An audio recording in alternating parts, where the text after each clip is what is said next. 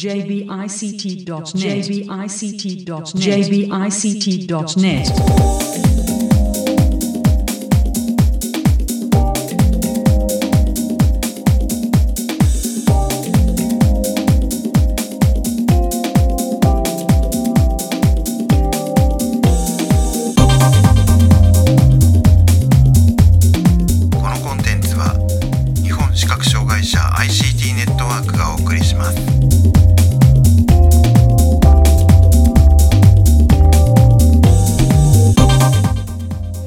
ちはアクセシビリティの情報サイトアクセルとえ設立準備中の日本視覚障害者 ICT ネットワークの共同制作でえサイトワールド2016の模様をお送りしているポッドキャストです中根ですはい、辻です。はいよろしくお願いしますお願いします。え今回はえ KGS さんのインタビューですね、えーお送りします。え KGS の坂本さんへのインタビューの様子早速お聞きください。えサイトワールド 2016KGS さんのブースにお邪魔しています。え KGS の坂本さんにお話を伺います。よろしくお願いします。お願いいたしまよろす。しくお願いします。はい、えー、とまず今回の展示内容を簡単に、えーご紹介ください。はい、えー今回は、えっといつものように、えーブレイルメモスマートシリーズが 2, 2機種、えーブレイルメモスマートの、えー16と40あとは点字ラベラー、えー、とあとは拡大読書機のビジオブック、えーというのを、えー中心に、えーしています。はい、えーとまああのーグレルメモスマート出て3年ぐらいですか？そうですね、はい、えーでまああの大体なんか毎年ここでお話を伺うと何かしら新しい、はいえー話題があるような印象がありますけど、今年は何かありますか？はい、えー今年は、えー、とちょっと,、えー、とまず、こえー今月今月もうすぐ、えー新しいファームウェアを、えー出すこ出そうとしていますうん。で、えーまた、えーその後ですけども、えー来年度に向けて、えーいくつかあー考えていることがあります。で,、えーあのでまだその来年度に向けて考えていることっていうのは例えばいくらで発売するとか、そういうこと自体はまだ決まってないんですがあの、まあ、大体その2段階でお話が今日はできるかなと思っています。はい、じゃあまずその最初に、えー近日公開予定ってそうですねいう新ファームウェアについてですけれども、何何がどう変わるんでしょうか？はい、まず、えー、と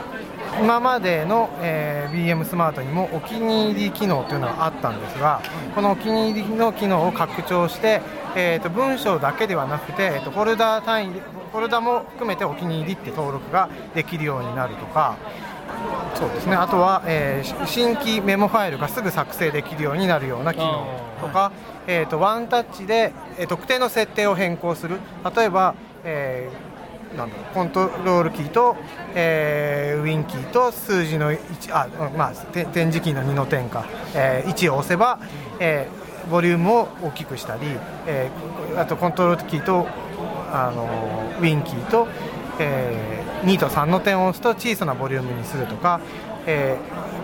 特定の設定をまとめて、えーワンタッチで変更するワンタッチ設定という機能をつけるとか、えー、とパソコンと、えークリップボードを経由して点字や墨字の文章をやり取りする機能をつけるとか。は便利ですね。はい。えーそうですね。あとは、えーこれは、えースクリーンリーダーとかにもあるかな？あのあるかもしれないんですけど、えー今までの、えー、とドキュメントとかをこれ読ませていましたけどもそれよりも少し早く、えー、大体4倍速ぐらいになるかと思うんですけども、えー、とその高速スピーチの機能がはいつきました。なるほど。だとするとまあ、はいその展示と音声と併用している人にとってはかなりはいあの便利になるっていう感じですね。そうそうですねはねうん。はい。でこれがまあ、えー今月中、えー今月まあ、えーじゅこれ配信されるのが多分11月中に配信できるかなと思うんですが、はいえー11月中ぐらいに、えーそうですねじゃないかとあ。のきっと、えーその時には出ているだろうと、えーもう大体準備はできているのでなるほど思います。はい。ででまあえー結構その使い勝手が、えーはいだいぶ向上すると。そうですね今今まで不安定だったところも安定させるとか、うんそういうことが、まあ、メインにもやっています。なるほど。はいで、えーまあまだ、えーその、えー詳しく、えータイミングであったりとか価格であったりとかってことは分からないっておっしゃってた、はい。えーものがいくつかはい計画されてるとそうそうですね。いうことですけれども、まあ、はい。お話しいただける範囲でじゃあはい。教えてください。えーと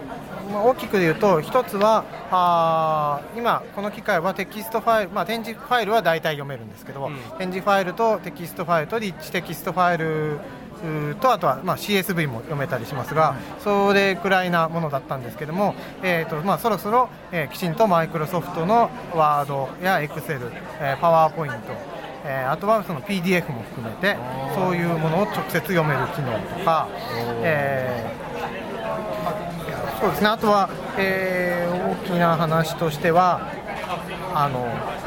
そうですね、えー、と実はこの機械テキストの文章が作れますけれども、えーまあえー日本語変換を使って書いていくわけです。で、えー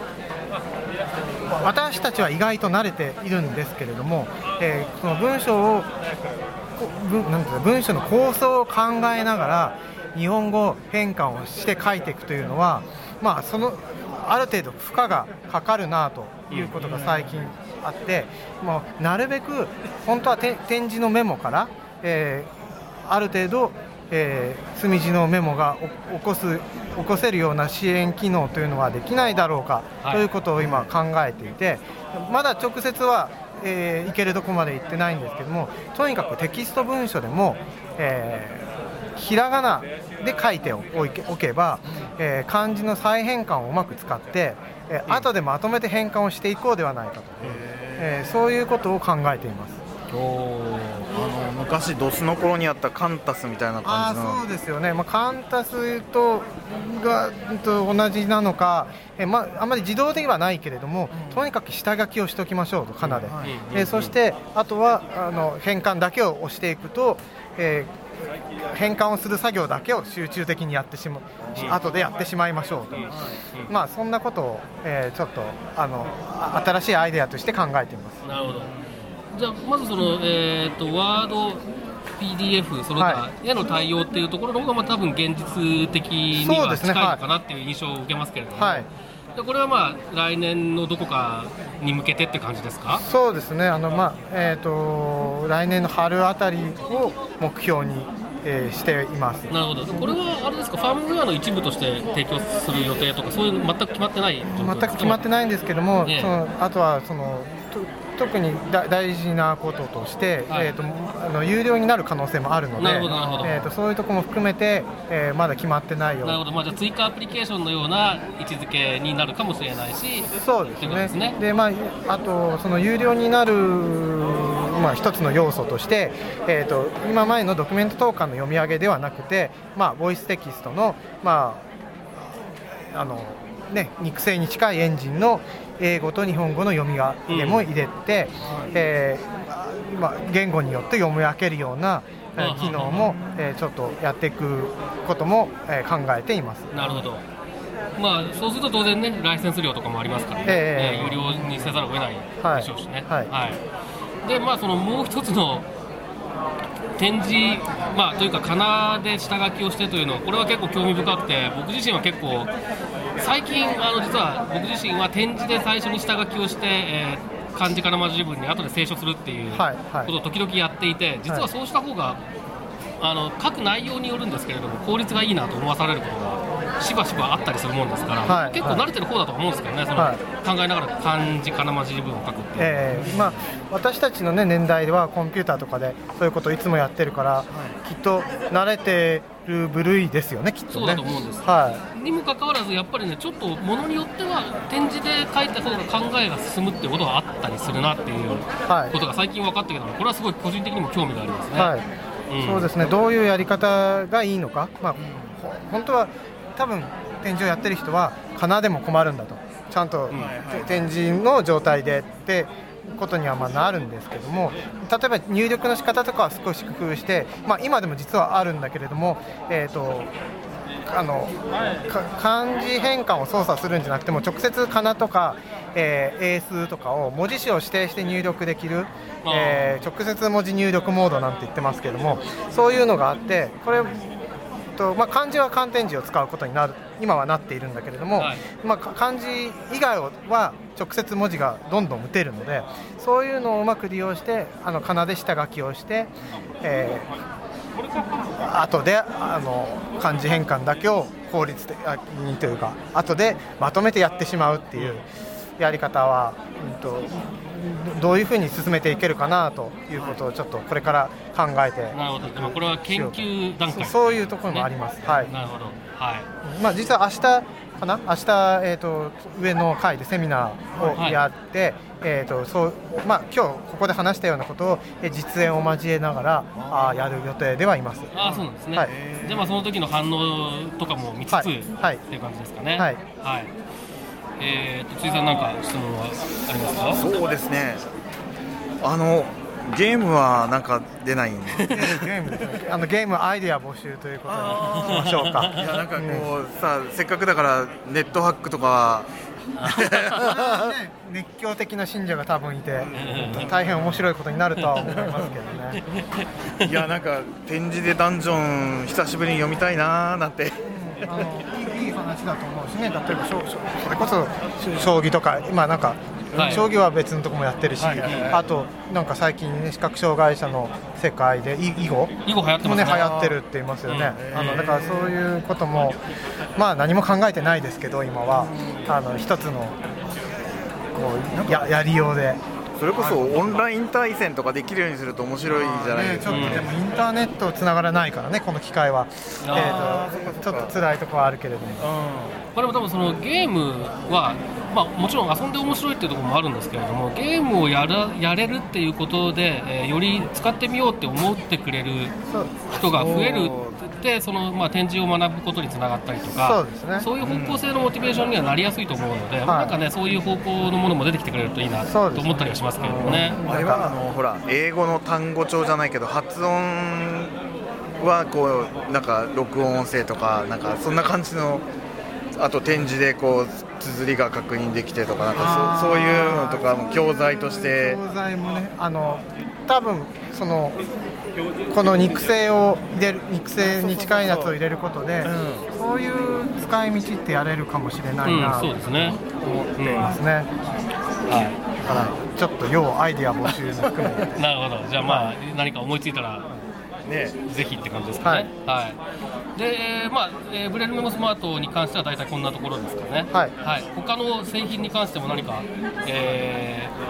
ー宣伝その他ありますか？そうですね今展示ラベラーはそのなんか今年の、えー合理的配慮の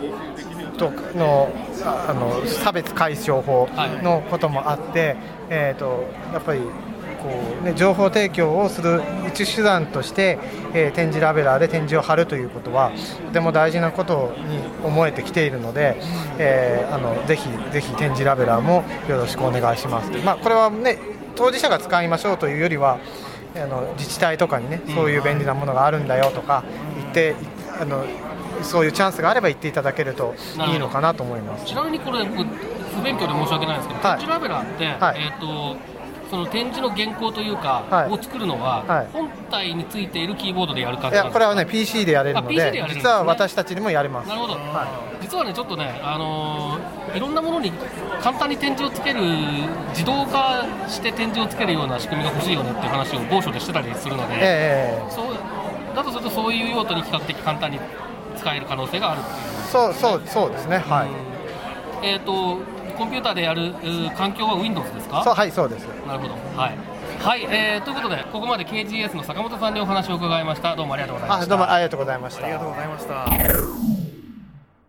はい、えーここまで KGS の坂本さんへのインタビューの様子をお聞きいただきました。えっ、と、まあ、ブレールメモスマートの、えー新ファームウェアの話と、それからまあ、新しく考えている、計画していることということでお話しいただきましたけども、いかがでしたか？ああのー本当にこう常に新しいものをあの作り続けていらっしゃるところがあのちゃんと分かって よかったというか、あのーまあ、来年予定されている新しいファームウェアもどんなものが出てくるのかすごく、あのー待ち遠しいなという気がしました。そうですね、まああのえー、ワードその他の、ね、ファイル形式に対応できるようになってくると、また、えー、幅も広がってきますしね、えー、その辺は期待できるんじゃないかと思いますけれどもね。はい、であとは、えーまあ、点字で下書きをして漢字かなまじり文を効率よく作っていく方法を考えようっていう、まあ、まだ具体的に何がどうなるってことは決まってないようですけれどもちょっとどうなっていくのか。これはあの見守っていきたいっていうこともありますけれども我々もねできることがあればねインプットをしてね,、うん、ねえー、なんか使いやすいものができるといいなそんな感じがしましたね。はい、そうだ。あの僕はやっぱりあのなんだろうぜひですねあのブレルメモスマート用の面白いゲームが何か出てくるといいなってそれがきっかけでなんかあの展示ディスプレイに展示ディスプレイを購入しようと考える人も増えてくるんじゃないかななんてちょっと個人的には期待しているんですけれども。はい、はい、そうですね、まあ、ちょっとインタビューの中でもね、えー、触れたと思いますけれども、あのそういうきっかけで展示にもっと親しもうっていう、うん、特に子どもだったりとか、あとやっぱりちょっと中途失明とかで、ちょっと展示に対する苦手意識があるような人とかでも、そういうことがきっかけになってハードルが下がったりするとね、えー、いいかなっていうようなことは思いますよね。はい、はい。ということで今回は KGS 坂本さんへのインタビューの模様をお送りしました。サイトワールド2016の模様をお伝えするポッドキャスト。また次回です。さようなら